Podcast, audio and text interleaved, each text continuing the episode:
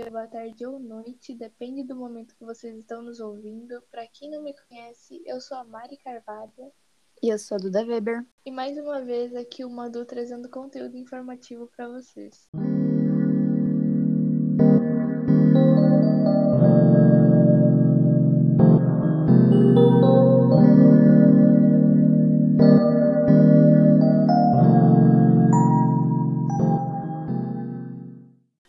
Hoje nós temos uma convidada especial. Ela vai vir já já conversar com a gente. Mas antes eu vou apresentar o tema de hoje para vocês. Nós vamos bater um papo sobre a participação feminina no skate. É isso aí. Hoje a gente vai conhecer mais um pouquinho sobre esse tema. Então, pega sua água e vem com a gente. Agora, como já devem estar curiosos para saber quem é essa tal convidada de hoje, ela vai se apresentar para a gente.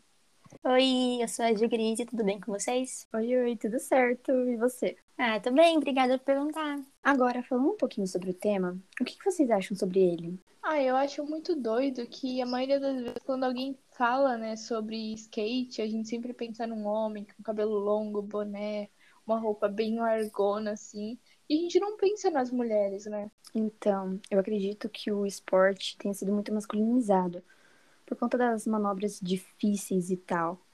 Mas tem, não tem nada a ver, tipo, existem várias mulheres que são consideravelmente melhores que alguns homens. A gente também tem a capacidade de sermos muito boas nisso.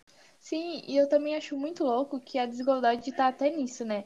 Enquanto o skatista Pedro Barros, que fez as mesmas coisas no campeonato, ele ganhou 17 mil, a Indiara ganhou 5.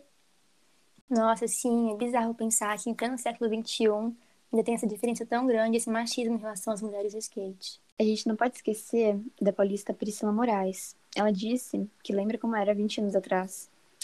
A maioria das meninas que praticavam esporte eram muito criticadas e chamadas, na maioria das vezes, de sapatão ou drogadas. E era muito comum os pais não apoiarem as filhas a andar de skate. E acabou que a Priscila diversas vezes deixava o skate dela na casa de algum amigo, porque senão o pai dela ia esconder ou quebrar, para fazer com que ela não voltasse mais a andar.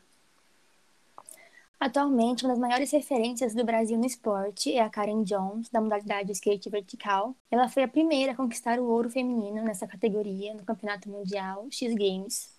Inclusive, ela disse em entrevista que quando ela começou a competir, há 16 anos atrás, a categoria feminina costumava ser deixada em segundo plano e quando ela participava, geralmente ela era maltratada e recebia os piores prêmios.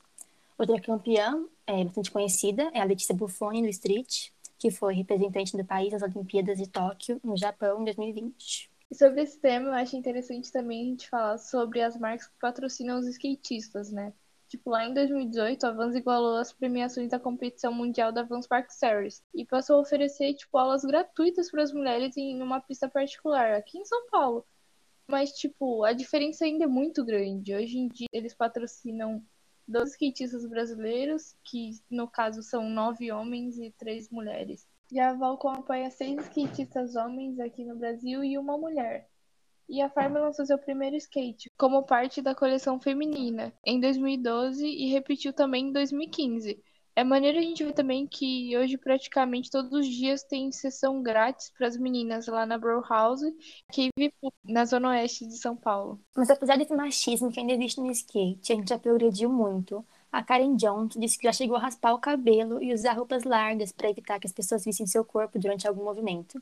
Inclusive, ela gostava de ser confundida com um homem porque rolava vários elogios e raramente uma menina recebia um elogio quando andava de skate. Vocês conseguiram perceber essa diferença enorme que existe, tipo, até hoje entre os homens e as mulheres? É quase impossível não perceber isso. Mas infelizmente essa diferença está presente em tudo que a gente faz. Sim, a gente ainda tem que evoluir muito. Esse machismo no skate precisa acabar logo.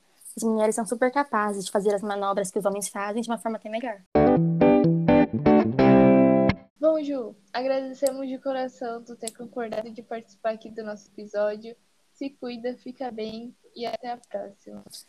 Obrigada pelo convite, meninas. Se cuidem. Bem, esse foi nosso conteúdo de hoje. A gente espera muito que vocês tenham entendido tudo certinho e que tenham gostado. Bebam água, se cuidem e até logo.